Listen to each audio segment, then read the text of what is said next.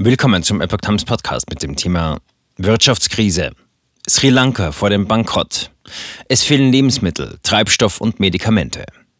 Ein Artikel von Epoch Times vom 6. Juli 2022.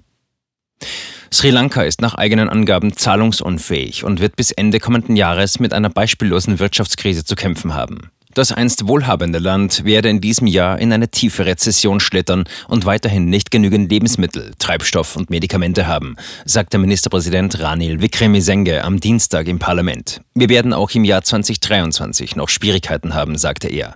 Das ist die Realität. Derzeit verhandele das Land mit dem Internationalen Währungsfonds IWF über ein Hilfspaket, sagte Wickremesinghe. Der Erfolg der Verhandlungen hänge davon ab, ob bis August ein Umschuldungsplan mit den Gläubigern abgeschlossen werden könne, mit dem der IWF einverstanden sei. Wir verhandeln nun als ein bankrottes Land, fügte der Regierungschef hinzu. Der IWF hatte in der vergangenen Woche erklärt, Sri Lanka müsse mehr dafür tun, seine Finanzen in Ordnung zu bringen und das Haushaltsdefizit zu beheben, bevor ein Hilfspaket auf den Weg gebracht werden könne. Außerdem müsse es die Korruption stärker bekämpfen und teure Energiesubventionen abschaffen, die den Staatshaushalt lange Zeit belastet haben.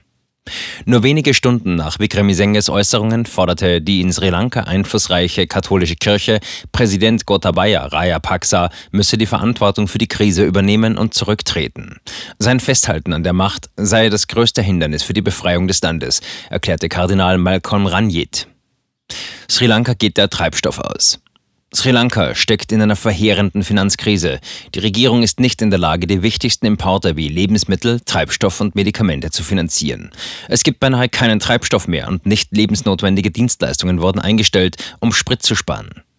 Die Behörden setzen bewaffnete Polizisten und Soldaten zur Bewachung von Tankstellen ein. Neue Treibstofflieferungen werden frühestens in zwei Wochen erwartet.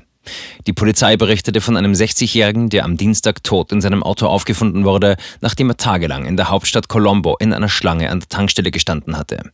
In den vergangenen Monaten soll es rund ein Dutzend ähnliche Todesfälle gegeben haben.